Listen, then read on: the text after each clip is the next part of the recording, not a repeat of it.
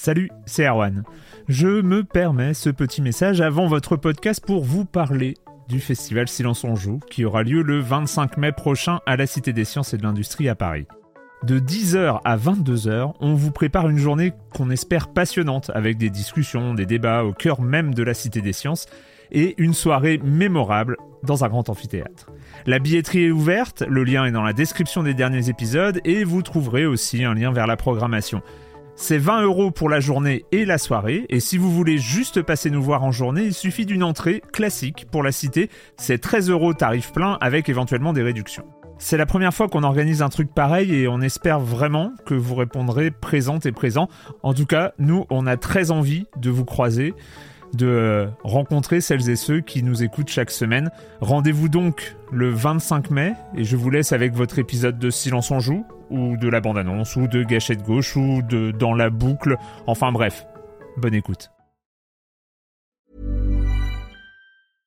Hiring for your small business? If you're not looking for professionals on LinkedIn, you're looking in the wrong place. That's like looking for your car keys in a fish tank. LinkedIn helps you hire professionals you can't find anywhere else, even those who aren't actively searching for a new job but might be open to the perfect role. In a given month, over 70% of LinkedIn users don't even visit other leading job sites. So start looking in the right place. With LinkedIn, you can hire professionals like a professional. Post your free job on linkedin.com slash people today. Silence en joueur, Juan Cario, bonjour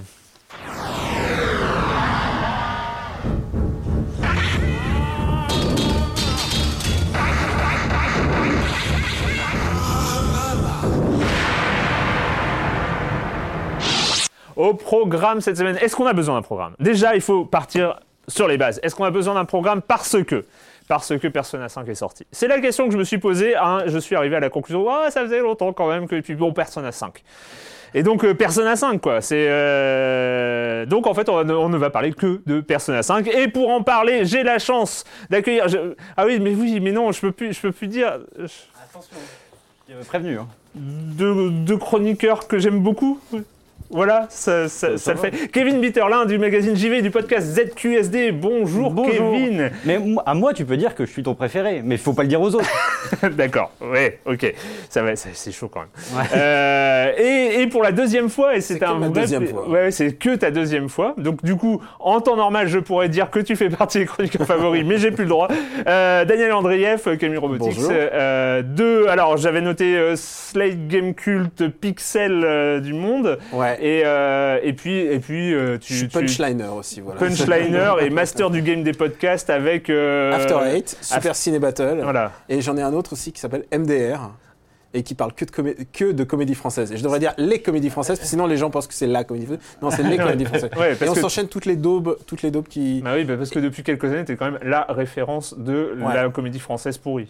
Oui, oui, je sais pas ce qui m'a pris un jour. Euh, j'ai compris que mon, truc c'est l'obsession et je regarde les choses jusqu'à l'obsession, jusqu'à la folie. Il y, a un côté, ouais, euh, il y, a un côté destiné en fait. Ouais, complètement. il y a un moment, j'ai compris que c'était aussi mon truc, au même titre que Goldorak, au même titre que tous les autres qui, choses qui me passionnent. Et je sais que c'est pas bien d'être passionné à ce point-là, mais voilà. C'est genre tous les trucs pas drôles qui ah, sortent. Je suis d'entendre les recommandations de faire des missions. Il y en a, il y en a une cinquantaine qui sortent par an. Et il y en a peut-être une dizaine que je sauve, ouais. Donc c'est quand même un bon ratio. Mais tu les vois tous Ah, je les vois toutes, ouais. Enfin, toutes celles qui sortent au cinéma dans un réseau normal, tu vois, par exemple. Euh, le truc par Rémi le youtubeur là et qui est sorti dans deux salles, il fallait le choper ou alors c'est direct ou DVD. Mais sinon ouais non non vraiment je, me les dernier podcast, on les trouve où? Alors, euh, bah, sur vos sur, iTunes, sur vos applis, euh, sur vos applis euh, podcast, et aussi After Eight et Super Ciné Battle sont dispo sur YouTube parce que on, chérit un peu la minorité de gens qui sont à l'étranger qui ont besoin de YouTube. Et MDR se trouve aussi sur SoundCloud, voilà. D'accord. Bon, bon, on va, on va écouter ça. Allez-y, allez-y gaiement parce que Super, Super Ciné Battle, c'est vraiment pour les passionnés de ciné. Et After Eight, bah, c'est pour les amateurs de hate. C'est ça. Euh, on commence avec toi, Kevin, avec. Euh, mais ça fait plaisir parce que quand tu es là, on parle de Hearthstone. En fait. Tout bizarrement, bizarrement, c'est une sorte d'obsession. Et donc Hearthstone, euh, dernière actualité, comme trois fois par an maintenant, ça a l'air d'être un peu le, rythme. Il y a une extension et une extension qui vient avec plein d'autres choses et qui est pas. voilà. Ouais, cette extension-là, en plus, marque le début de la deuxième année compétitive compétitive, ce qui sous-entend, pour essayer d'être, parce que c'est toujours compliqué quand on parle d'Hearthstone, on est tout de suite dans, dans les langages très, très pointus, mais grosso modo, ça veut dire qu'il y a énormément de cartes qui ont disparu du mode mm. compétitif pour laisser la place à de nouvelles. Euh, donc c'est quand même un moment toujours très très attendu par la communauté. C'est le voyage à Ungoro. Voilà, oui. Euh, donc c'était une, carte d'en haut euh, avec plein de dinosaures et des mm. volcans. C'était donc ça a permis d'apporter plein de cartes sympathiques avec des dinosaures. Moi je trouve ça, je trouve toujours ça trop mignon. Donc moi j'étais assez content. Les dinosaures de toute voilà, façon, c'est de la dans le temps. plaisir. Ben voilà, Mais peut-être pour la première fois, et je, je, sais que quand on en a un peu parlé en préparant les euh, on va sans doute être d'accord. Moi, je suis un peu déçu pour une raison très simple, c'est que euh, moi, ce que j'aime dans, dans Hearthstone, c'est euh, c'est l'interactivité, l'échange, hmm. de casser les cartes de l'adversaire. Et là, j'ai l'impression qu'avec cette nouvelle extension, ils ont introduit une mécanique de quête, c'est-à-dire que chaque joueur de son côté de, du board va avoir un, objectif, à accomplir. Ça peut être de poser tant de cartes d'une même mécanique, etc. Ce qui fait que j'ai l'impression que chacun joue un peu euh, de son côté et joue tout seul en fait jusqu'à accomplir sa quête. Et une fois que, la quête est accomplie en général, le premier qui arrive. Voilà, le premier qui arrive. Donc je sais pas si toi tu as ressenti ça. Je sais qu'on a parlé un peu de la quête de la classe voleur qui est particulièrement euh, destructrice. Euh, mais moi, c'est un peu mon regret. Alors, moi, je, je, te pose la question. Toi, est-ce que tu ressens ce côté perte un peu d'interactivité de chacun joue un peu euh, sa partition de son côté Moi, ce qui m'intéresse depuis euh, de, bah, depuis depuis trop longtemps dans, dans, Hearthstone, de toute façon, c'est moi. Après, c'est vrai que j'avais pas joué beaucoup à des jeux compétitifs de, de cet ordre-là, mais c'est ce qu'on appelle la méta, c'est-à-dire en fait avec un ensemble de disponible à T, 400 cartes, on va dire mm. à peu près. Il y a euh, des schémas de, de deck, des schémas de mm. cartes qui ressortent et qui constituent la méta, parce qu'en fait c'est un méta-jeu euh, où euh, des decks principaux vont s'affronter, et ce qui est intéressant c'est qu'on rencontre un ennemi, on va anticiper les cartes qu'il peut avoir parce que son deck ressemble à quelque chose qu'on a déjà rencontré, etc. Donc c'est ce, ce, ce méta-jeu qui, qui, qui, est intéressant, et en plus qui vu qu'il y a énormément de cartes, énormément de combinaisons possibles, et eh ben il évolue dans la durée, il y a des, nouveaux, des nouvelles formes qui, qui arrive. Moi, ce qui m'a un peu décontenancé dans, dans cette extension, c'est que euh, pour avoir évidemment suivi un peu les 24 heures qui ont suivi la sortie, et eh ben on a, au bout de 24 heures, on avait l'impression que la méta était quasiment figée en fait. Parce qu'il y, avait, bon, elle a, elle a un peu évolué après, mais il y avait des grands trucs qui étaient, euh, qui étaient arrivés. C'était déjà arrivé à l'extension précédente avec, euh, avec des modèles très agressifs qui, qui étaient sortis très vite et qui ont duré pendant tous les mois et qui ont dominé un peu le, le jeu pendant, pendant plusieurs mois. Et donc j'ai trouvé que euh, pour un truc qui est, euh, voilà, normalement on remet les trucs à plat, bah, on, a encore une fois des, des, des, modèles, euh, des modèles qui se sont ressortis. D'autant plus que le deck le plus fort de la méta précédente est encore le plus fort sans doute aujourd'hui. C'est parce que lui, il n'a pas du tout été impacté par le changement ce qui donne Un, un, univers avec des pirates et des dinosaures, ce qui est en plus très très cool. Il manque les ninjas, hein, mais il y en a quelques-uns. Il y en a quelques-uns. Un, un, un ninja. Quelle est la bonne porte d'entrée pour le mec qui a jamais joué à Hearthstone? Bah, moi j'ai envie de dire que c'était le c'était là, c'était début avril parce que il y a... ouais. ah, ah parce que loupé là.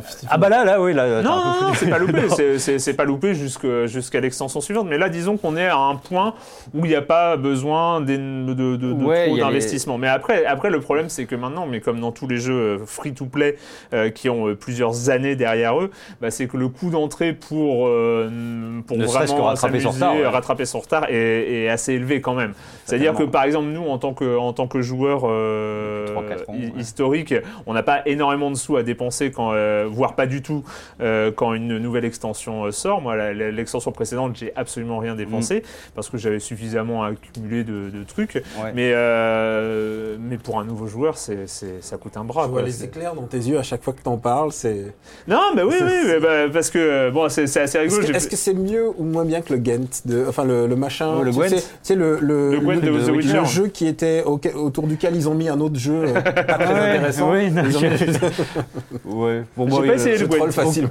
Oh, la version, pour moi, euh, aucun des deux était intéressant, donc pour, pour le coup, je, je, oh, bra. je te laisse ah. le jeu. Ah. Putain, le gant, le gant est jeté quand même.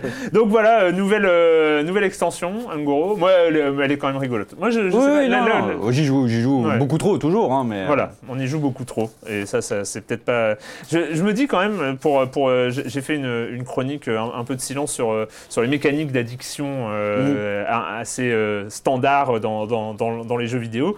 Et, je me, et à chaque fois que je joue à Hearthstone, je me dis, mais je suis tellement en plein dedans. je, suis tellement, je suis tellement une victime là-dedans, une victime de ça, une victime de, ces, de, de toutes ces mécaniques.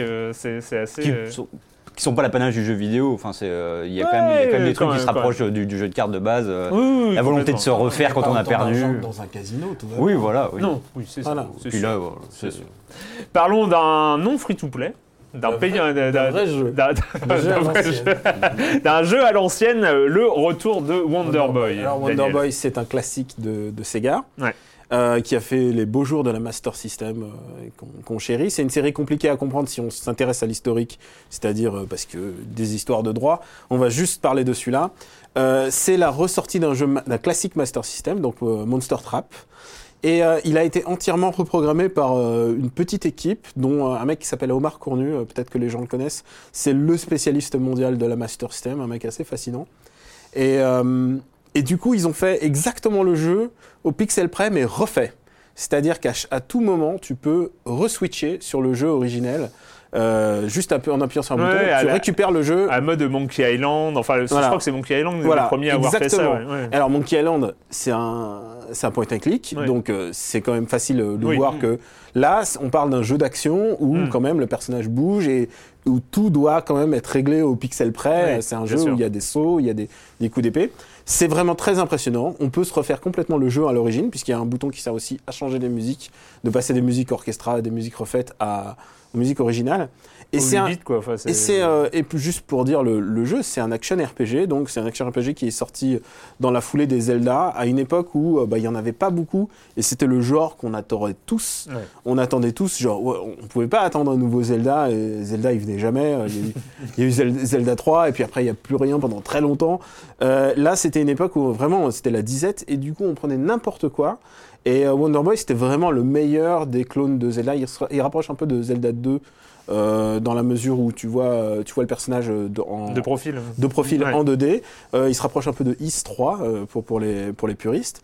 Et c'est un vrai action RPG. Et le personnage, dès le début, en fait, affronte le dernier boss. C'est un truc que Castlevania mm. Symphony of the Night va repomper. C'est-à-dire, tu affrontes le, le, boss du jeu précédent, sauf que tu vas avoir un, un, curse, tu vas avoir tu vois, une malédiction, et tu vas être transformé en bestiole au fur et à mesure de ton, de ton avancée. Et de bestiole en bestiole, bah, tu vas essayer de regagner forme humaine dans des niveaux qui à chaque fois tirent parti de tes transformations. C'est passionnant à jouer. Euh, j'aurais pu croire que c'était un, un, peu aride, tu vois, en termes de maniabilité, parce que la maniabilité de Master System et euh, le savoir-faire de l'époque, ça a un peu évolué depuis. C'est un tout petit peu aride, c'est-à-dire je ne le conseillerais pas aux plus, plus jeunes, mais il n'y a pas de raison, il y a pas de raison qu'on soit cassé le cul à finir tous ces jeux euh, qui étaient vraiment beaucoup, ils étaient plus difficiles, hein, c'est clair, mais euh, c'est un tel niveau de fidélité et en même temps de, vraiment de respect de l'œuvre originale et en même temps de transformation. Parce que les graphismes aujourd'hui euh, tels qu'ils les ont faits ils sont super jolis ça vaut vraiment le coup. Mais c'est intéressant tout, ce, phénomène de, de, redonner une seconde jeunesse euh, à, des grands classiques. On, revient sur une sorte de, malédiction du jeu vidéo qui était une sorte d'amnésie continuelle c'est-à-dire que bah, les jeux qui datent de 5 ans on les oublie on peut même plus y jouer on peut mmh. machin. Et là ils sont bloqués sur ta console parce qu'ils étaient en en dématérialisé. Maintenant, est-ce que tu rejoues à tes jeux, premiers jeux dématérialisés bah euh, il, y a, plein de questions comme ça de, mémoire du jeu mm. vidéo qui se posent. Et puis là, de plus en plus, bah, les grands classiques reviennent, que ce soit du côté de Nintendo, que ce soit de. On n'a jamais vu un truc aussi proche de, de l'œuvre originale et en même temps repensé aussi mm. profondément. Euh, pourtant, j'en vois beaucoup, hein. je fais beaucoup de remakes. Le Japon fait d'ailleurs produit beaucoup de remakes. Et là, ce qui est intéressant en plus, c'est que c'est pas les équipes originales euh, de Escape, ils ont rien à voir là-dedans. C'est vraiment des gens qui ont repris le jeu en tant que fans et les ont vraiment reprogrammés pour se les réapproprier. Et en même temps, tu as exactement le jeu original, l'expérience originale si tu veux. Le retour de Wonder Boy. Super bien. Sur les consoles. Sur euh, PS4, Xbox, euh, sur, Xbox One et sur, et sur Steam aussi, je crois, sur PC. Formidable, vous savez où le trouver. Le com des coms de la semaine dernière où nous parlions, où nous avons légèrement légèrement étrié, je pense, euh, Mass Effect Andromeda, euh, qui pour certains le mérite et qui pour d'autres non. Euh, je euh, prends l'exemple de Cinec. J'ai trouvé les chroniqueurs, tous les chroniqueurs, trop durs avec Andromeda. Je ne vais pas nier ses nombreux défauts, mais je pense que le jeu se bonifie très nettement avec le temps, qui correspond environ à la durée du jeu de la trilogie originale dans son ensemble, soit plus de 75 heures que ce soit en découvrant les planètes plus intéressantes que la Tatooine 2.0 par laquelle on doit commencer, en apprenant à connaître des coéquipiers qui ont l'air sortis tout droit d'une galerie de clichés, mais se révèlent chacun à leur manière euh, très intéressante, voire très intéressant, euh, avec une mention spéciale pour Drac, il arrive dans l'équipe de la manière la plus artificielle qui soit, mais son histoire personnelle inclut justement ses réflexions profondes dont Joël déplorait l'absence, en jouant des missions de loyauté qui vont du très bon à ce que BioWare a écrit de mieux. La mission de Liam est un régal absolu, peut-être la meilleure heure de jeu que BioWare ait jamais imaginé, que ce soit sur le plan du gameplay, du rythme ou de l'écriture, et en appréciant les combats qui deviennent de plus en plus nerveux et dynamiques au fur et à mesure que les pouvoirs se débloquent, culminant dans certains affrontements euh, résolument épiques. En prime, la fin du jeu est extrêmement satisfaisante, même si elle n'atteint pas les sommets de Mass Effect 2. On en ressort avec une impression de contentement et un sourire, ce qui est une franche amélioration par rapport au 3, même après le patch. Le problème, c'est que tous ces défauts euh, apparaissent dès le début du jeu. Il faut une forme de volonté pour passer outre et continuer à donner une chance au jeu. On a l'impression que BioWare voulait que Mass Effect Andromeda se ramasse des notes pourries tant l'expérience doit être mauvaise pour un testeur qui doit y passer 10 ou 15 heures. En gros, il expérimentera, il expérimentera tout le pire et rien du meilleur. Mais je persiste à penser que ce jeu fonctionne si on le considère comme une série B au ton plus léger, le gardien de la galaxie, là où la trilogie originale était plutôt The Dark Knight. Et en tant que premier épisode d'une hypothétique nouvelle trilogie, il constitue une formation bien plus agréable que Mass Effect 1.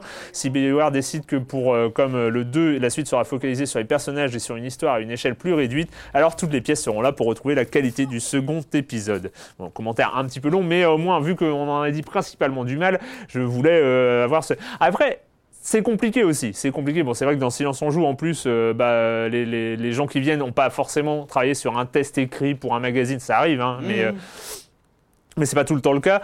Euh, nous reprocher de ne pas avoir joué plus de 12 ou 15 heures à un jeu, c'est compliqué parce que bah, l'émission ayant lieu toutes les semaines, on n'a pas forcément le temps de passer les 75 ou 100 heures euh, que vous avez passé sur Persona 5 par ailleurs. mais euh, mais euh, ça peut pas être le cas toutes les semaines. Là, c'est vrai que c'est compliqué aussi de, de faire face à un jeu où quand même les 10 premières heures sont laborieuses. C'est mmh. euh, c'est un syndrome un peu euh, récurrent maintenant, c'est que les gens veulent que le être happé tout de suite. Et même, on va le voir pour Persona, les gens, je connais des gens qui me disent, oh, les premières heures, oh là là, il faut, oh là il faut attendre la fin du premier donjon pour. Euh, ouais, il faut parfois passer des caps et aussi. beaucoup de, plus en plus de jeux nous testent sur notre volonté, c'est-à-dire sur la capacité à encaisser des choses qu'on n'encaisserait pas en temps normal, quoi, des, des, des trucs, des défauts. Euh, moi, je pense que ça fait partie parfois des expériences. En tout cas, je n'ai pas joué à, à, Mass Effect. Moi, tant qu'il y a du, tant qu'il y a des, du sexe interplanétaire euh, qu'on peut choper sur, en gif, tout me va, tu Mais Au-delà de ça, ce qui est, ce qui est curieux avec Mass Effect, c'est que effectivement, tu as une mise en place qui est très longue et qui va à l'encontre de tout ce qui se fait quasiment aujourd'hui en fait dans, le jeu vidéo. Il y a un concept euh, qui s'appelle, euh, je crois, la, golden hour. Euh, c'est de mettre le paquet sur la première heure parce que la première heure, bah, c'est le temps qu'on peut mettre pour vraiment entrer dans un jeu et peut-être, si on ne rentre pas dedans, se faire rembourser sur Steam par exemple. Donc euh, les développeurs aujourd'hui, ils mettent le paquet normalement sur la première heure. Et c'est vrai que voir un jeu comme ça qui a un peu de mal à démarrer. pour moi, c'est aussi une, ne, pas faire attention au début du jeu, c'est une sorte de, de, scorie de l'histoire du jeu vidéo. C'est euh, un truc où euh, il, fallait, il, fallait, hein. tester les joueurs, machin et tout ça. Et puis en fait, c'est cette espèce de développement de jeu que, qui, qui, était problématique historiquement, c'est-à-dire que les développeurs ils commençaient à coder le début et donc ils s'amélioraient ils maîtrisaient leurs outils et, ils étaient de meilleur en meilleur en, arrivant jusqu'à la fin. c'est complètement l'inverse. Les vrais game designers, les vrais bons game designers, ils commencent toujours par la bah fin bien sûr. et ensuite pour faire de plus en plus facile. Bien sûr, bien sûr, mais c'est pour ça que je ne comprends pas qu'on puisse à ce point rater un début de jeu. C'est pour moi c'est complètement. Euh, ce, dont vous parlez, c'est la vision vraiment euh, du jeu vidéo à l'ancienne, effectivement, avec la courbe de difficulté. Aujourd'hui, euh, on le sait, les, les, jeux, on les fait dans, un ordre chronologique. En fait, on commence par le début et puis plus on avance et plus plus, ben, on a moins de temps pour les temps de production baissent, on a moins de budget et on finit à l'arrache. Aujourd'hui, ce sont les fins, la plupart du temps, qui sont, qui sont bâclés plutôt que les débuts. Les débuts, ils sont chiadés la plupart du temps. Et donc, c'est pour ça que c'est assez curieux. Et en même temps, moi, il y a des jeux récents, je vois très bien des jeux récents sur lesquels les deux premiers heures m'ont paru tellement insoutenables que j'ai pas poursuivi. je pense à Zelda Skyward Sword. Skyward Sword, alors tu vois, moi dans, dans ma tête, dans mon imaginaire, moi c'est Zelda, Zelda 3, tu vois. Tu arrives, euh, il pleut, ton tonton il est mort, il y a son épée. En, deux minutes, en deux minutes, t'es es armé et tu, tu sais ce qui se passe, et t'es dans un univers et t'es dedans. Skyward Sword, c'est parle à, un ah mec, va compter les poules, ah va, va, truc, et, et, des connards dont t'as rien à foutre qui te blablatent. En plus, Zelda, comme il parle pas, c'est blablabla. c'est horrible. C'est, euh, voilà, Zelda Skyward Sword, c'est les trucs à pas faire. Il faut pas me faire chier avec des villages, avec des PNJ dont j'ai rien à foutre. Et, euh, sur, non mais sur la même, euh, la même longueur d'onde, Jérémy Israël qui dit oui, oui, le tout début d'Andromeda est raté et mal amené, mais oui, il y a de l'exploration du monde ouvert, de la découverte et plein de RPG et vraiment pas que du shooting. J'ai dépassé les 50 heures et je ne sais pas si je suis loin de la fin, mais la plupart des problèmes que vous abordez s'estompent devant l'immensité du truc, la découverte de plein, plein, plein de planètes tous, toutes très différentes et des missions très peu répétitives. Euh, il n'y a, voilà, juger ce jeu sur 8 heures n'a pas de sens. Il n'y a pas non plus de souffle épique après deux épisodes de Game of Thrones. J'ai débloqué des trophées de base en relation avec d'autres personnages qui sont marqués comme rares. Euh, ça prouve bien que l'écrasante... J'ai pas compris cette phrase, mais bon, bref, c'est pas grave. Ça prouve bien que l'écrasante majorité des joueurs se sont arrêtés bien trop tôt... bien trop tôt dans l'histoire pour pouvoir la comprendre. Avec le temps, on commence à cerner les enjeux de manière inégale, je l'admets, et à recomposer le puzzle de ce qui s'est passé pendant les quelques années qui ont précédé l'arrivée de l'Arche de Ryder. Voilà, donc... Euh, il me solde, et jusqu'à ce qu'il parle de l'Arche de Ryder, et là, je... bah oui, non, mais l'Arche de Rider, c'est le, centre de base de, Mass Effect Andromeda. La comparaison avec Game of Thrones, qui est peut-être un peu, un peu curieuse. Oui, parce que ça commence. Euh, ça, Oui, puis au-delà de ça, s'il faut attendre euh, Mass Effect Andromeda 7 ou 8 pour que ce soit bien, euh, je suis pas sûr que ce soit un super S03, E09. Euh, bon, bah on va y aller, on va y aller parce que bon, on a quand même empiété sur, sur tout ce temps qu'on devait dévouer à, à, Persona 5 et donc on va écouter un petit extrait Persona 5. You are truly as he anticipated. This is truly an unjust game. But if my voice is reaching you, I beg you, please overcome this game and save the world. I'll navigate your escape route. Follow my directions. Enemies here? Suspect confirmed. Cuff him. It can't be. Think that all those crimes were led by a punk like this. You seem to be enjoying every second. You transferred to Shujin Academy, correct? I feel like we're gonna get along just fine as troublemakers. Looks like you'll just have to live a normal, honest school life for the time being. Still, make sure you stay prepared just in case anything comes up. Il a fallu attendre T'as les trompettes là, t'as la tête des petites trompettes derrière. Ah, c'est mortel, c'est musique. Il a fallu attendre quelques années, quand même, quelques années depuis Persona 4. Bon, un peu moins depuis Persona 4 The Golden, la version PlayStation Vita, où moi j'ai passé beaucoup, beaucoup, beaucoup de temps, euh, qui a d'ailleurs été, on va en reparler, un peu le la, vrai démarrage international de... Persona 3 déjà, il avait son... Sur Vita, ouais. Euh, mais même sur PS2, il, y avait tout, il y avait un buzz, et puis il y avait... Qu'est-ce que c'est que ces élèves, euh, ces élèves dans une école tout bizarre, qui se tirent des balles dans la tête pour accéder à leur persona? Il y a toujours un truc de... Euh, qu'on va voir, un truc un peu de l'ordre du sacrifice pour atteindre son persona. Donc Persona, c'est euh, un JRPG, donc euh, jeu de rôle japonais, qui a qui a très eu très peu d'écho. Enfin, c'est pas en plus c'est un, un spin-off euh, voilà, on va, d'abord reprendre les bases pour ceux qui n'ont pas suivi, parce que Persona 5 dont nous parlons aujourd'hui, qui est quand même euh, sans doute le, JRPG euh, peut-être le plus important depuis très longtemps, même depuis un Final Fantasy récent, enfin voilà, c'est quelque hmm. chose qui, qui, a, une importance énorme, est un spin-off d'une première série, donc développée par Atlus, Shin Megami Tensei. Est-ce que vous pouvez en, parler? Moi j'avoue que je n'y ai pas joué. Euh, tu, veux te non, vas-y, je t'en prie. Bah, Shin Megami Tensei, c'est une série historique quand même qui remonte quand même à l'ère euh, Famicom, donc c'est vraiment très très vieux. Et euh, le truc qui le différencie de, des RPG de l'époque, c'est-à-dire de Dragon Quest et de Final Fantasy, c'est qu'il plaçait toujours son intrigue dans un monde contemporain. Et en particulier dans l'école, qui est vraiment le centre névralgique. Et Et du coup, les démons, bah, c'est facile d'imaginer que les démons à l'école, c'est en général des profs. Et il y avait toujours de, un monde parallèle. Enfin, il y a toujours toute une imagerie qui vient un peu du manga Devilman, donc qui partage le Devil, le, le mot Devil du titre. Et, euh, et, ils en ont fait un univers et une, une patte personnelle puisque c'est une série qui avait un monster designer qui est euh, qui a rien à voir avec Toriyama de Dragon Quest. il y a des monstres en forme de de, de beat. Euh, il y a des il y a des monstres vraiment un bestiaire un bestiaire très inspiré Cthulhu, très presque Edgar Allan Poe quoi. Et et du coup ils ont ils ont ils ont une patte vraiment. Ils ont un truc.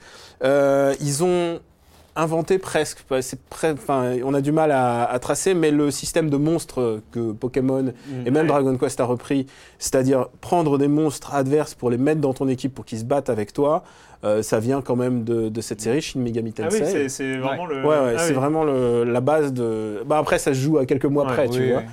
Et euh, avec euh, Dragon Quest. Mm. Et, et, du coup, en fait, ils en ont fait, ils en ont fait une saga presque, puisqu'il y a eu le, le, le, 2, enfin il y a eu le 3, et, et ils en ont fait des spin-offs aussi, donc qui se passent à différentes périodes. Et ça devient une, une touche particulière, c'est-à-dire quand tu sais que tu prends un, un Mega tu sais que tu vas avoir des monstres démoniques, et tu sais qu'en général, tu auras un moment d'actualité. Et alors ça peut être l'actualité d'aujourd'hui, mais ça peut être l'actualité d'il y a 100 ans. C'est une espèce d'univers parallèle dans lequel tu rentres, une espèce d'uchronie à chaque fois. Et, euh, et, et, puis ça, c'est vraiment plus adulte, pas forcément dans l'écriture, mais au moins dans le traitement visuel. C'est-à-dire que c'est en général beaucoup plus noir. Euh, ils en ont fait des, des spin-offs. Euh, en, même en, jeu d'action. Enfin, il y a vraiment eu pas mal de, et de trucs différents. Et il y a un côté... Persona, juste pour, euh, pour finir sur Persona, c'est que Persona s'inscrit dans le cadre euh, d'un simulateur d'année scolaire. C'est un mélange absurde entre un, une mécanique de RPG, c'est-à-dire on, arpente des donjons, et en même temps, on vit une année scolaire comme si de rien n'était presque, c'est-à-dire on va en cours le matin et, euh, et on va dans les donjons la nuit.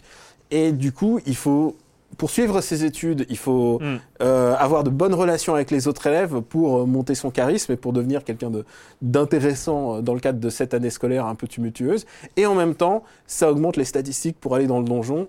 Et les donjons qui sont en général assez difficiles. Persona avait la réputation d'être assez difficile. Maintenant, je trouve qu'ils ont un peu nivelé un peu, un peu ça avec des niveaux easy, mm. niveau, niveau hard. Donc, euh, donc c'est une série très intéressante à bien des égards, puisqu'elle s'inscrit aussi dans, bah, dans une relecture de l'actualité japonaise.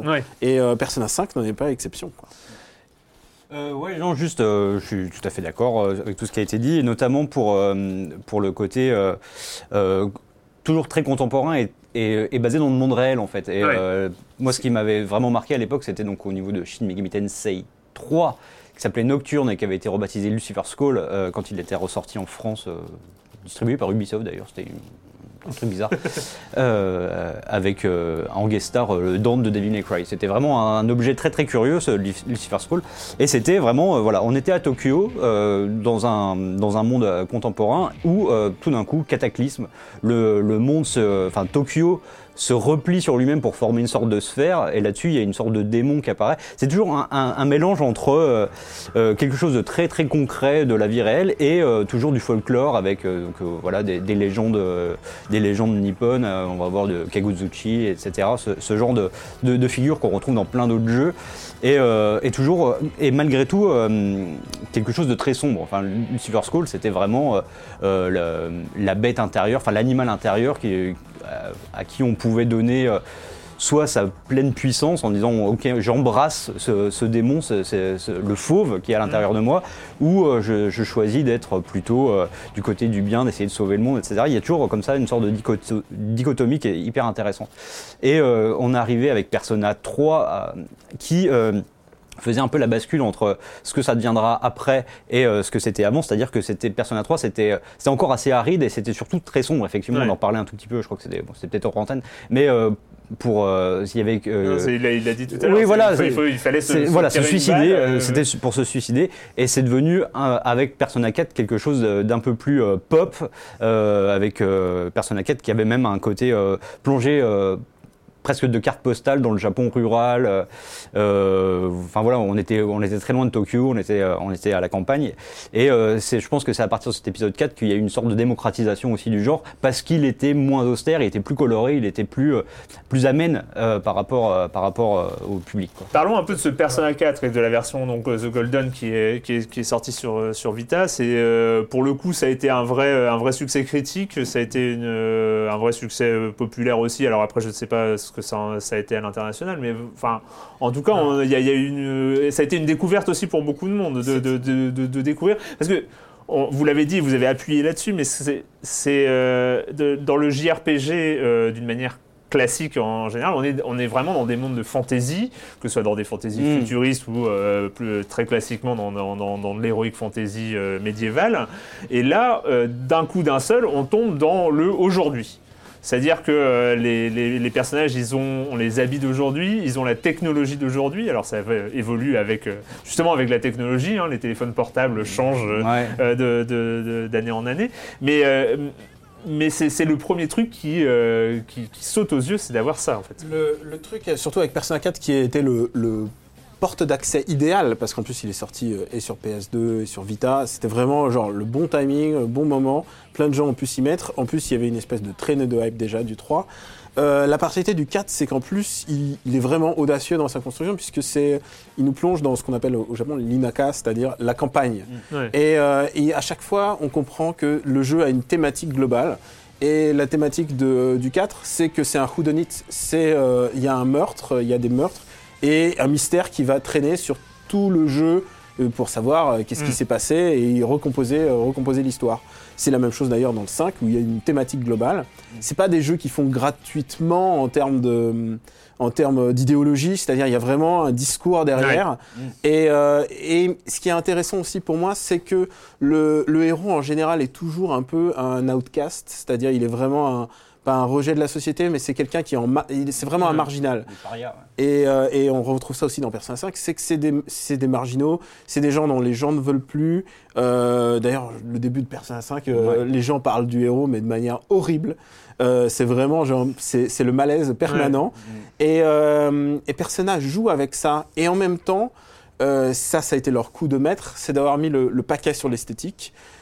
puisque les gens font pas, font pas ou peu de, jeux contemporains, eux, ils ont mis le paquet en termes de, ils ont pris les graphismes, les graphismes qui fonctionnent, c'est-à-dire euh, le post-évangélion, c'est-à-dire mm. un gros travail sur la typographie, sur les menus, sur euh, l'esthétique globale. Le côté pop euh, qui, transparaît pop moderne. Ils l'ont intégré à la japanime, mais vraiment la japanime que les gens ont envie de voir, c'est-à-dire un truc un peu moderne, un truc qui a une, résonance avec le, le ce qu'on voit aujourd'hui.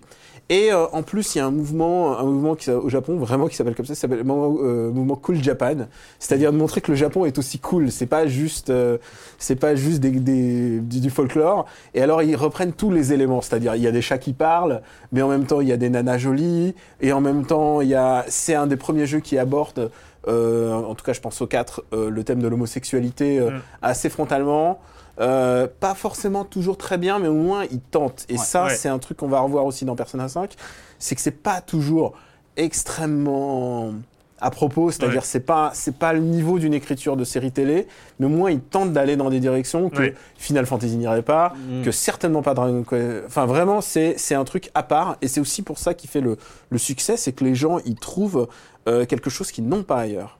Donc euh, Persona 4, euh, Persona 4 justement, ça a été euh, la découverte, ça a été l'occasion et Persona 3, mais surtout Persona 4, l'occasion pour beaucoup de gens de découvrir cette mythologie, ce concept général hein, d'un monde. Donc on est à Inaba, mm. donc la petite ville fictionnelle de, de, la campagne japonaise, et on découvre comme ça voilà, la, la, mythologie, la thématique générale de l'ensemble, c'est-à-dire ce quotidien, ce qui cette année calendaire hein, qui mm. est complètement dingue. Qui commence à avril, euh, les vacances, les vacances d'été d'un mois euh, au milieu, au mois d'août. Mm. Et puis après, euh, retour, retour à l'école. Et oui, c'est quelque chose auquel les gens ne sont pas habitués. Déjà, nous, on commence en septembre. Bah, déjà, déjà, pour quelqu'un, alors c'est pas votre cas, mais moi, je, connais le Japon d'une manière assez lointaine. C'est pas que je m'intéresse pas, mais voilà, je, je, connais.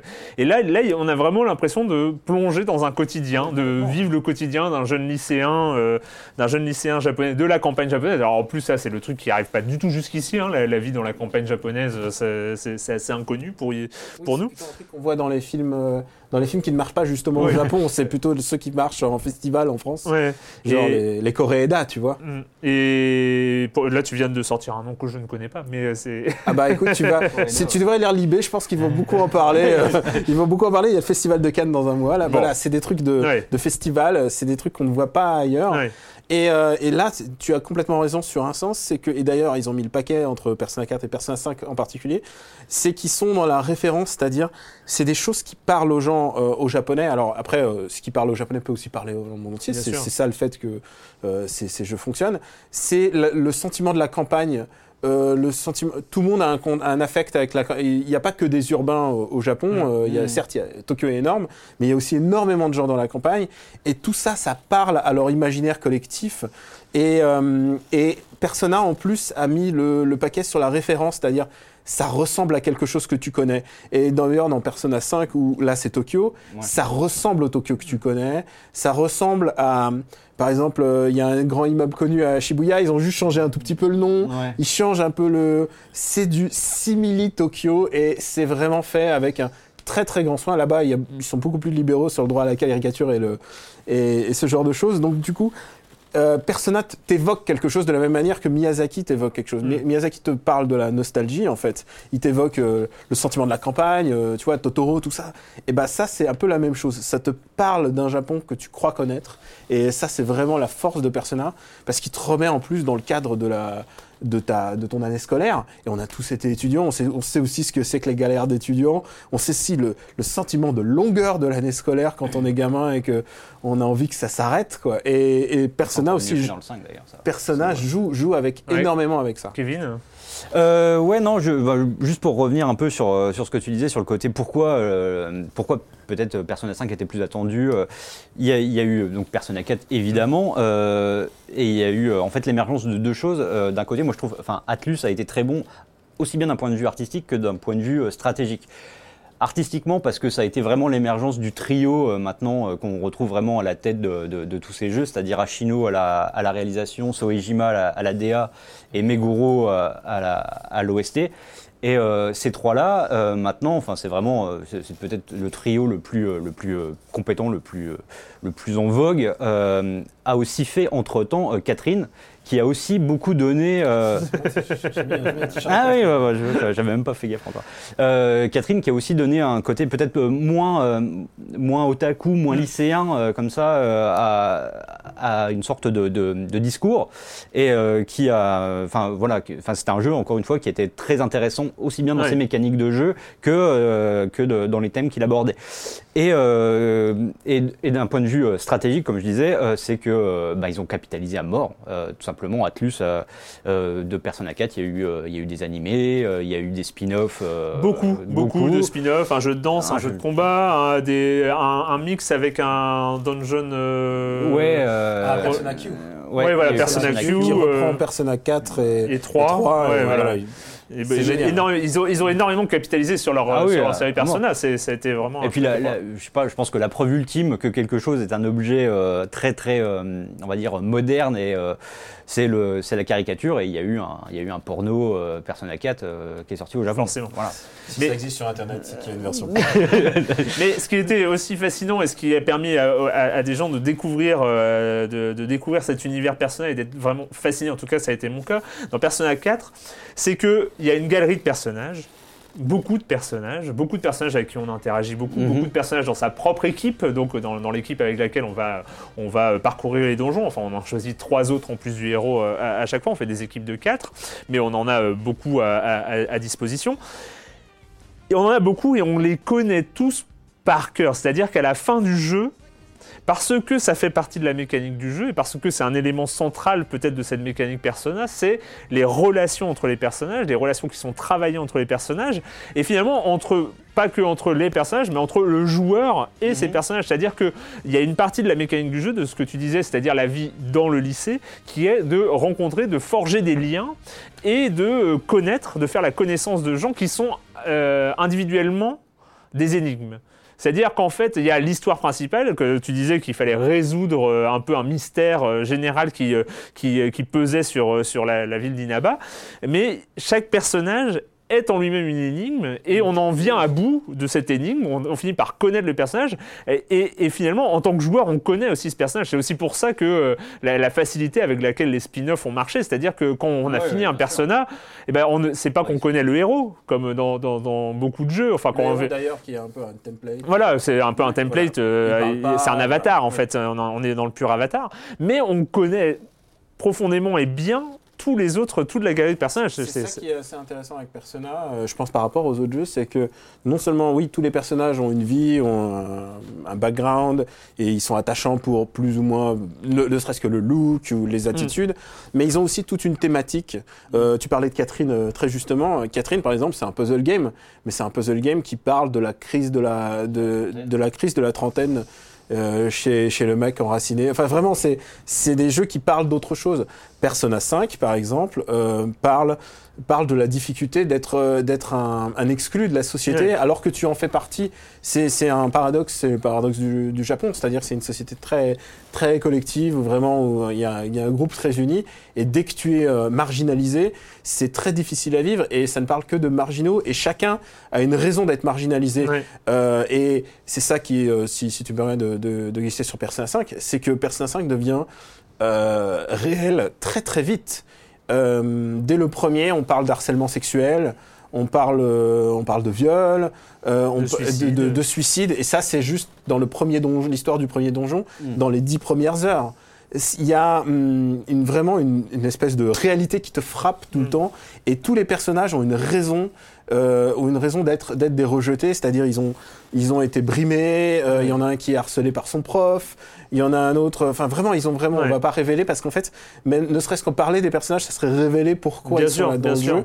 Et c'est ça qui est vraiment intéressant, c'est que chaque donjon ensuite, chaque chaque moment de l'année scolaire devient euh, obéit à cette thématique que que le jeu te propose. C'est-à-dire, bah là maintenant, tu vas t'en prendre. Euh, bah, c'est le méchant, c'est un banquier. Le méchant, c'est mm. un prof. Le méchant, il y a vraiment un truc très très cohérent et on peut euh, le, le, vivre que si on suit cette année scolaire et qu'on s'impose d'ailleurs, euh, bah, donc c'est ce passage de tutoriel, c'est-à-dire où on t'explique la mécanique du jeu et c'est une mécanique en plus très très bien huilée et dans de Persona 4 à Persona 5 il y a vraiment eu un power-up extraordinaire. On va revenir sur, euh, sur Persona 5 euh, en tant que tel. Hein, voilà, on a, on, a un peu, on a un peu mis les bases. Et, Mais on voit que Persona 4 te tient vraiment à cœur. Tu ah, sens moi, c'est ton gothi de, de, ouais, euh, bah, de, de, la décennie. c'était un jeu qui marque non, les gens. Je suis rarement sorti d'un jeu avec, avec autant de désespoir qu'il soit fini. Persona 5, ça va te faire ça. Hein. Mais, mais Persona 4, voilà, il y a ce calendrier. Et puis à un moment, on, on comprend encore. En plus, il y, a une sorte de, twist à la fin de, Persona 4 The Golden parce qu'on a une sorte de bonus avec un, avec un donjon supplémentaire qui, euh, qui gagne encore un petit peu de, un petit peu d'heures de jeu. Mais à un moment, on comprend, on comprend que ça va, ah que, que, on va, on va arriver au bout et qu'on n'aura pas de mode plus euh, new game euh, machin et tout ça. C'est fini, c'est fini. C'est comme les Sopranos, c'est comme The Wire. Il faut se faire une raison, c'est fini, mec. Ben ouais, ben ouais, voilà. Et donc voilà, moi ça, ça m'était resté. On va parler donc plus précisément de ce Persona 5 qui vient donc de sortir en version anglaise, précisons-le déjà, on va évacuer ce sujet-là, mais et voilà, ce, jeu n'est pas traduit en français, il y a une traduction anglaise qui en plus est assez pas au top de la traduction, hein. il, y a, plusieurs débats qui... alors, euh, alors, on en a parlé avec mes camarades de Gaijin Dash, Dash dont on n'a pas parlé, mais oui, je, je, suis animateur euh, de Gaijin Dash avec mes camarades Greg et Pouillot sur Gamecult. Euh, on peut pas parler de traduction, euh, on parle d'adaptation en fait. Parce que la traduction, euh, la traduction, il faut avoir les deux textes côte à côte, et c'est pas exactement ça.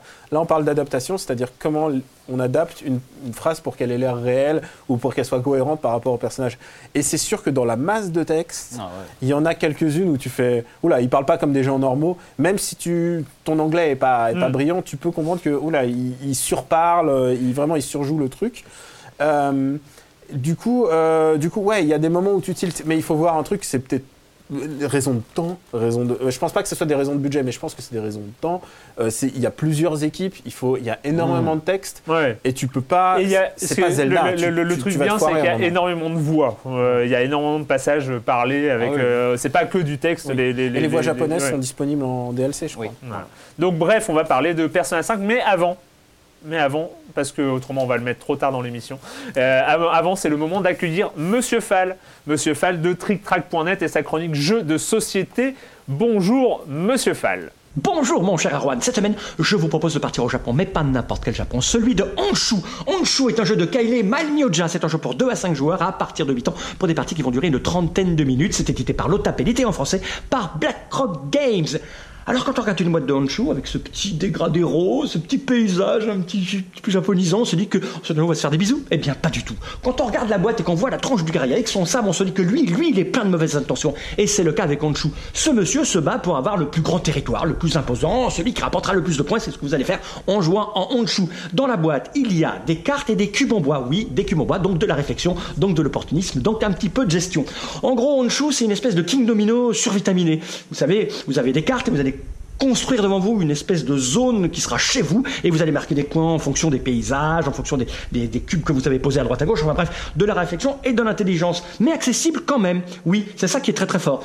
En gros, Honshu, ce qui est formidable avec, c'est que c'est un vrai jeu à l'allemande intelligent dans une toute petite boîte avec quasi pas grand chose et ça coûte moins de 15 euros. C'est ça qui est dingue. C'est un jeu hum, qui est intéressant dans la mesure où dans la boîte, il y a le jeu de base et il y a déjà des extensions pour pouvoir améliorer, transformer le jeu c'est juste euh, étonnant. Étonnant quand on voit la tronche de la boîte, ça, ça, tire pas du tout, en tout cas ça ne correspond pas exactement à ce qu'il y a dans la boîte. Par contre, c'est fin, c'est rapide, c'est intelligent, c'est tout ce que j'aime. Ça s'apprend très très vite, ça se comprend très très vite. Alors, on doit être un petit peu habitué à la gestion des cubes, mais je vous assure, 8 ans, Ouais, ils ont raison. C'est accessible à partir de 8 ans. Je vous rappelle le nom du jeu, c'est Honshu. C'est Kaile Malmyoja. C'est pour 2 à 5 joueurs à partir de 8 ans pour des parties de 30 minutes. C'est vraiment, vraiment intéressant parce que ce n'est pas cher. L'Otapelite et BlackRock Games ont fait un effort incroyable pour découvrir les jeux avec de la stratégie et de l'opportunisme aussi peu cher. Je vous le conseille fortement. C'est Honshu. Et moi, mon cher Erwan, je vous dis à la semaine prochaine. À la semaine prochaine, Monsieur Fall de... Pourquoi je gêne les feuilles Monsieur Fall de TrickTrack.net et TrickTrack.tv. C'est toujours un plaisir, un honneur et une grande chance de vous avoir parmi nous. Bref, revenons revenons quelques instants à Persona 5. Je viens, je, viens de regarder l'heure, hein. on en c'est dingue comment on parle, tout ça.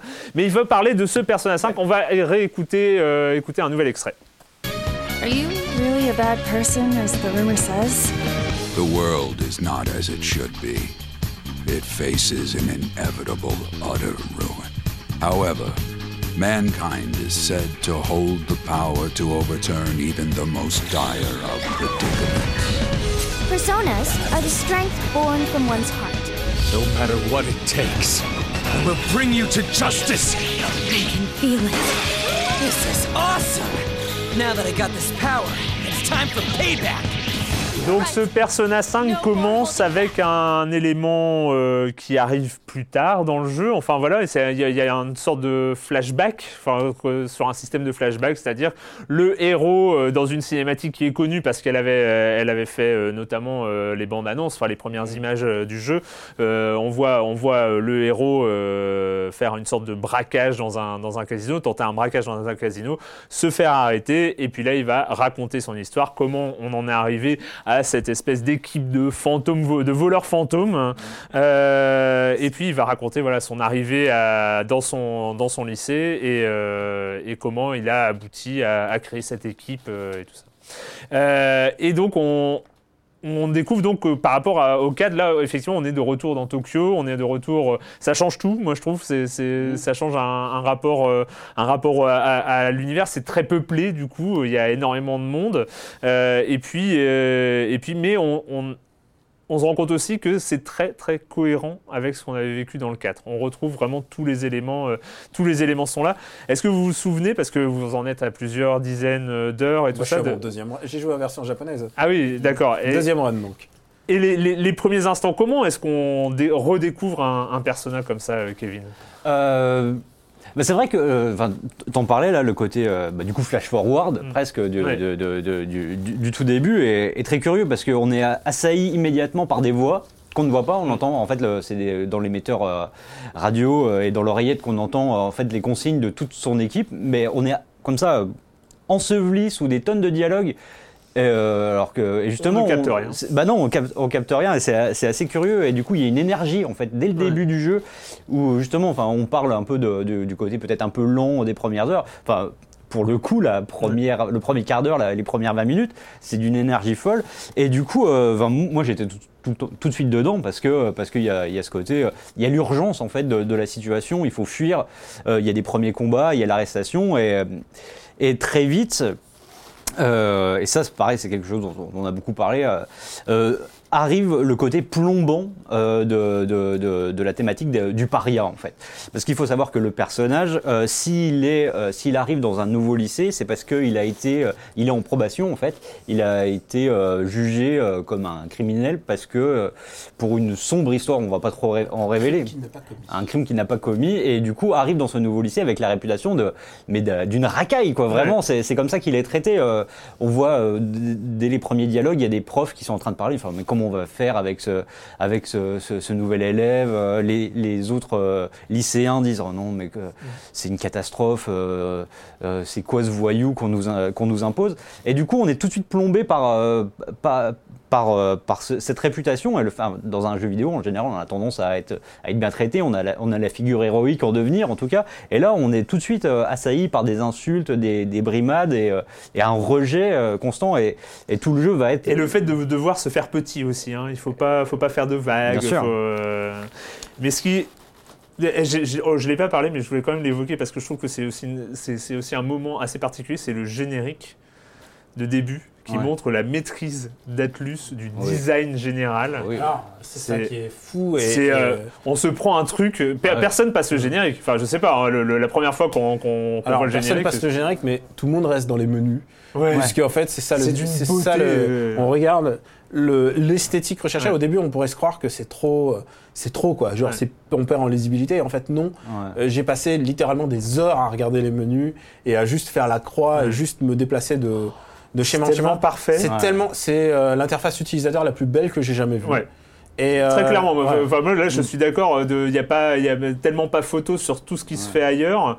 C'est des fois... C'est les seuls qui, qui, font à ce point regarde, regarde l'esthétique de, de, ces combats, des, des, choix, et en même temps qui ne coupe pas le jeu, qui s'intègre complètement à l'environnement. Bon, et en plus c'est un, un, jeu avec un chat qui se transforme en, en van Citroën, donc euh, c'est quand, quand, même un peu la classe. Euh, il y a un truc que je trouve euh, assez, assez génial en y repensant par rapport à ce que tu as dit, c'est que du fait que tu sois oppressé, et c'est ça le sentiment, pourquoi je pense même que Persona 5 est même supérieur à Persona 4, c'est qu'il y a un sentiment euh, vraiment exacerbé du moment où tu bats les boss, où tu bats, où tu viens à bout de, de l'oppresseur, en fait. Vraiment de sentiment de libération. Et euh, tu l'as que dans les jeux genre Dark Souls où tu as vraiment un défi à, à, remporter, ou par exemple Monster Hunter où tu dois euh, jouer, jouer à plusieurs et faire fusion pour battre un, boss. Là, tu as vraiment un sentiment vraiment extraordinaire de putain, j'ai réussi, j'ai réussi. Je, je parce qu'en fait, ce qu'il faut expliquer, c'est que tous les donjons en fait, c'est la persona euh, de, ton oppresseur, en fait. Tu rentres dans l'inconscient de ton oppresseur. Et par exemple, là, je parlais d'un banquier, donc tu rentres dans une banque, en fait. Hmm. Euh, et euh, il y en a un, et c'est un peintre, bah, tu rentres dans un tableau, en fait. Il y a vraiment une thématique à chaque fois. Et tu, tu rentres là-dedans et tu dois à chaque fois en voler le trésor. Il y a vraiment une thématique importante des voleurs. Euh, donc tu, tu, essaies de voler le trésor qui est au fond de son donjon, de son inconscient, et c'est ça qui va rétablir, euh, qui va rétablir l'équipe, qui va enlever euh, bah, l'oppression démonique sur, sur, son être. Et il y a vraiment un truc, c'est ça qui est extraordinaire et cohérent. On parlait des menus, mais les voleurs, chacun a un, un avatar, donc un persona, donc là, le, sentiment exacerbé de son inconscient, qui devient un monstre ou un, personnage, et qui, qui avait un personnage de combat, et qui sont tous en rapport avec, euh, avec le monde du voleur. Par exemple, il y en a un, bah, l'asiatique, bah, il a Goemon, tu vois. Euh, je veux pas trop les spoiler, mais il y en a un, c'est Carmen, euh, Carmen la, la cambrieuse, ou Where is Carmen San Diego. le héros, il a Arsène. Donc il y a vraiment à chaque fois une référence. C'est presque un jeu euh, on s'attend pas à un tel niveau d'écriture, et de, cohérence. de cohérence, surtout de la part des, jeux japonais qui ont pas, c'est pas leur grande grande maîtrise et depuis ils ont eu des années de disette.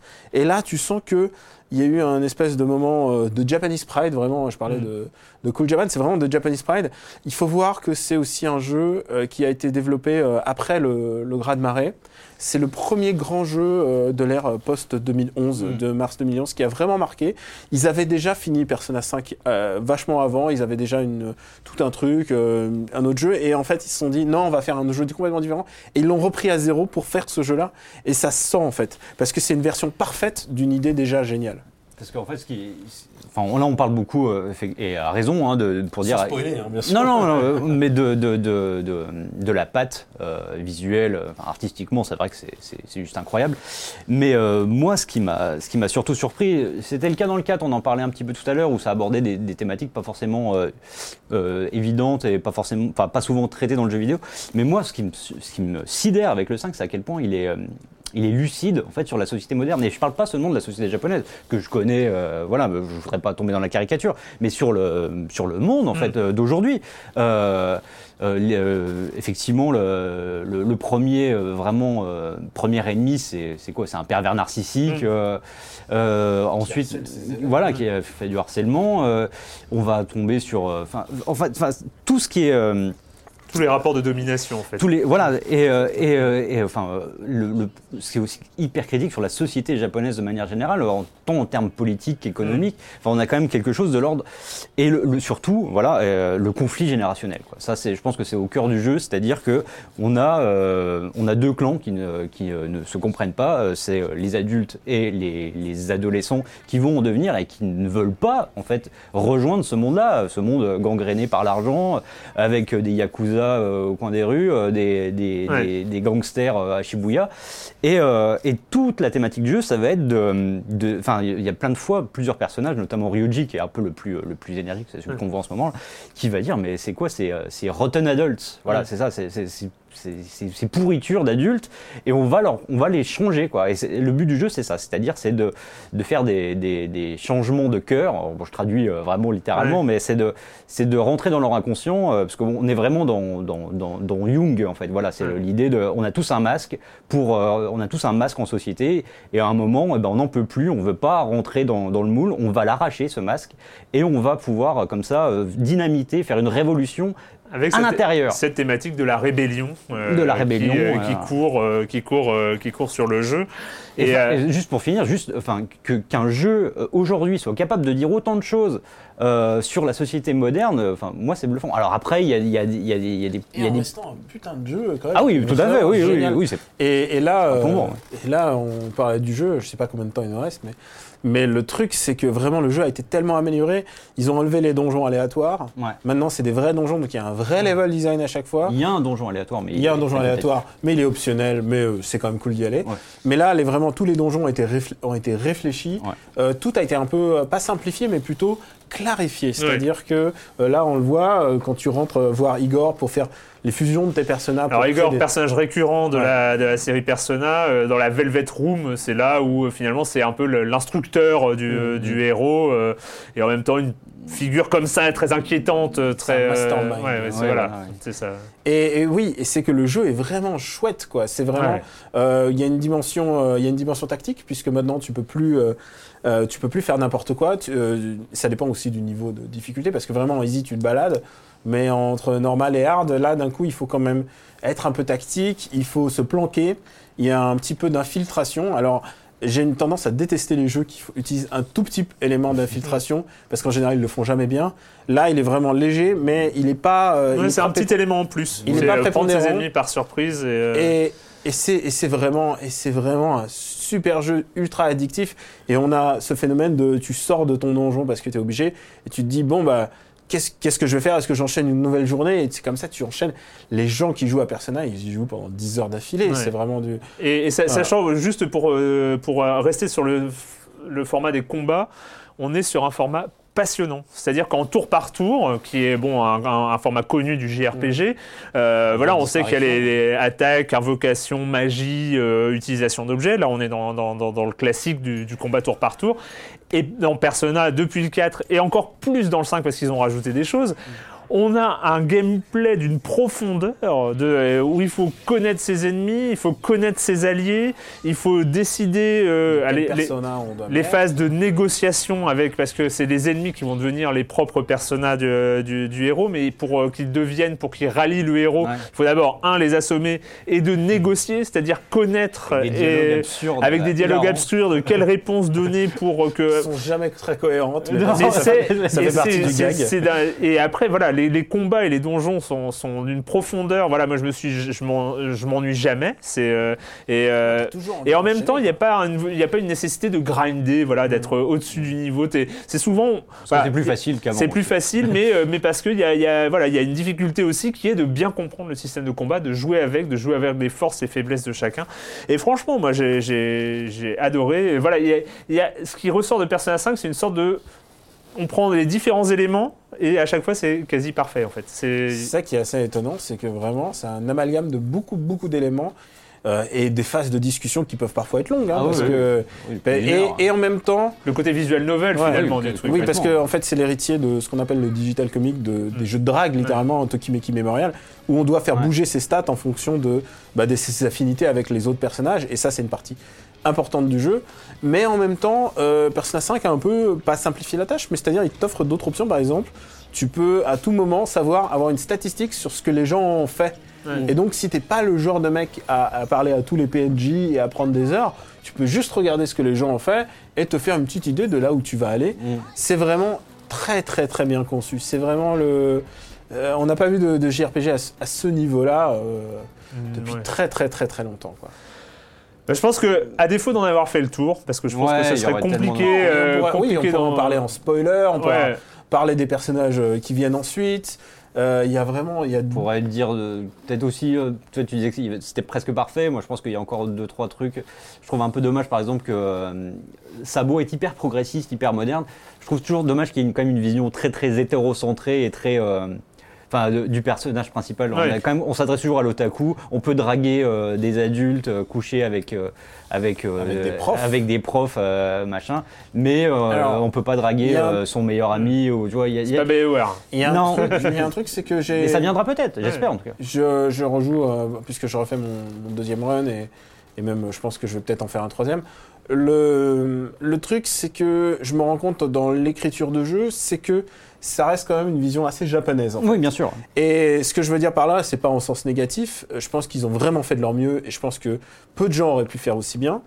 Mais par exemple, tu vois, euh, quand ils parlent de Brimad ou de euh, ce qu'on a le Ijime, quoi, c'est-à-dire mm. vraiment le, le, le môme qui est poussé à bout, je sens qu'ils sont pas je sens que c'est pas c'est pas des choses qu'ils ont vécues. Mm. Euh, quand quelqu'un te parle de bah de bah, des brimades à l'école ou des choses comme ça, on en a tous connu quand ils t'en parlent, il y a une espèce de vérité. Je pense qu'ils sont quand même, euh, ils, font quand même un jeu vidéo. C'est pas, on n'a pas, une, c'est pas, on n'a pas une profondeur que tu pourrais avoir dans une série télé, par exemple. Oui, ça reste assez japonais pour mais... Euh, tout ce qui est ikikomori ou ce genre de choses. Mais, en, mais, tout euh, cas, mais ça reste, ça, je trouve ça universel malgré tout. On va quand même très très loin dans le, dans le propos.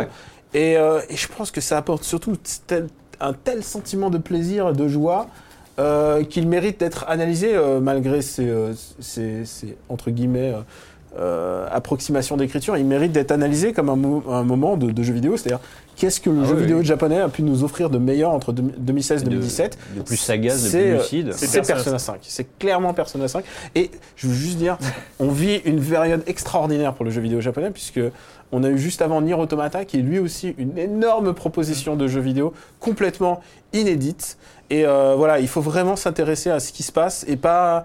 C'est, ils sont relevés les manches et ils ont fait vraiment des jeux vidéo comme euh, le, monde occidental est prêt à les, à les recevoir. Vraiment, Nier Automata, Persona 5, on vit vraiment un très très grand moment. C'est tout l'objet du JV de ce mois-ci. C'était un bon eh ben, Pas mal, pas mal. Euh, bah merci, merci à tous les deux. On a, voilà, je disais à Devo d'en faire le tour. On a un peu, euh, on vous a expliqué pourquoi c'est important. Si vous, en tout cas, vous lisez l'anglais, c'est vous avez aucune excuse. Persona 5 euh, sur sur PlayStation 4. Et PS3 aussi. Et PS3, et PS3. Il n'y a, pas de raison. Il était prévu sur PS3 au départ. juste très rapidement, parce qu'autrement on va, on va se faire gronder par, par nos amis de No Life. la question rituelle est quand vous ne jouez pas, vous faites quoi? Toi, tu n'es jamais bon à cette question. Bah, c'est surtout que là, là j'en suis à 100, 110 heures de jeu depuis, depuis deux, semaines. J'ai pas le temps de faire euh, quoi que ce soit. La dernière fois, je crois que j'avais parlé du livre que j'étais en train de lire. C'était La Tour Sombre. J'étais au tome 2. Maintenant, je suis au tome 5. Voilà, je suis au tome 5. C'est toujours bien. C'est toujours bien. D'accord. Daniel. Et, euh, et moi, j'ai pas le temps de jouer, malheureusement. Euh, parce que bah, j'aimerais bien avoir le temps de refaire Zelda et de jouer à Zelda et de m'abandonner dans Zelda. c'est quand tu ne joues pas justement. Et quand je ne joue pas, bah, j'écris un bouquin en ce moment ah, et euh, qui sera publié normalement en juillet. Donc je suis dans, vraiment dans le dans le dur, le rush de fin, le moment où je perds le sommeil et ça parle de Dragon Quest. Voilà. D'accord. Euh, moi, je ne peux que conseiller, je l'ai reçu, c'est euh, le profil de Jean Melville. C'est une bande dessinée sur euh, le, un polar très actuel, très contemporain, mais un peu d'anticipation. C'est un polar qui se passe dans 5 ans, nourri au big data, au profil, aux données personnelles, aux, aux, lunettes connectées, à ce genre de choses. C'est absolument qui génial. Est président alors dans euh, Non, il parle pas de président. C'est ah. vraiment, on est, on est vraiment sur, sur un polar, sur un polar à l'ancienne, mais avec des nouvelles technologies. C'est d'une justesse absolue. En, termes en termes d'anticipation, c'est assez, aux éditions Fleu Bleu euh, et c'est en lecture, euh, c'est disponible sur le blog Mediapart de l'éditeur en version euh, Creative Commons CCNC en intégralité. Donc, mais il est très bien en papier aussi, vous pouvez l'acheter.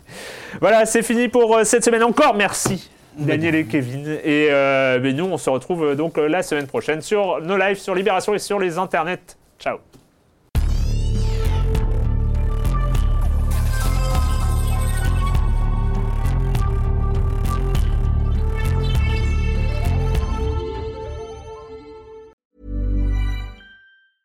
Mom deserves the best, and there's no better place to shop for Mother's Day than Whole Foods Market. They're your destination for unbeatable savings, from premium gifts to show-stopping flowers and irresistible desserts. Start by saving 33% with Prime on all body care and candles. Then get a 15-stem bunch of tulips for just $9.99 each with Prime. Round out Mom's menu with festive rosé, irresistible berry chantilly cake, and more special treats. Come celebrate Mother's Day at Whole Foods Market.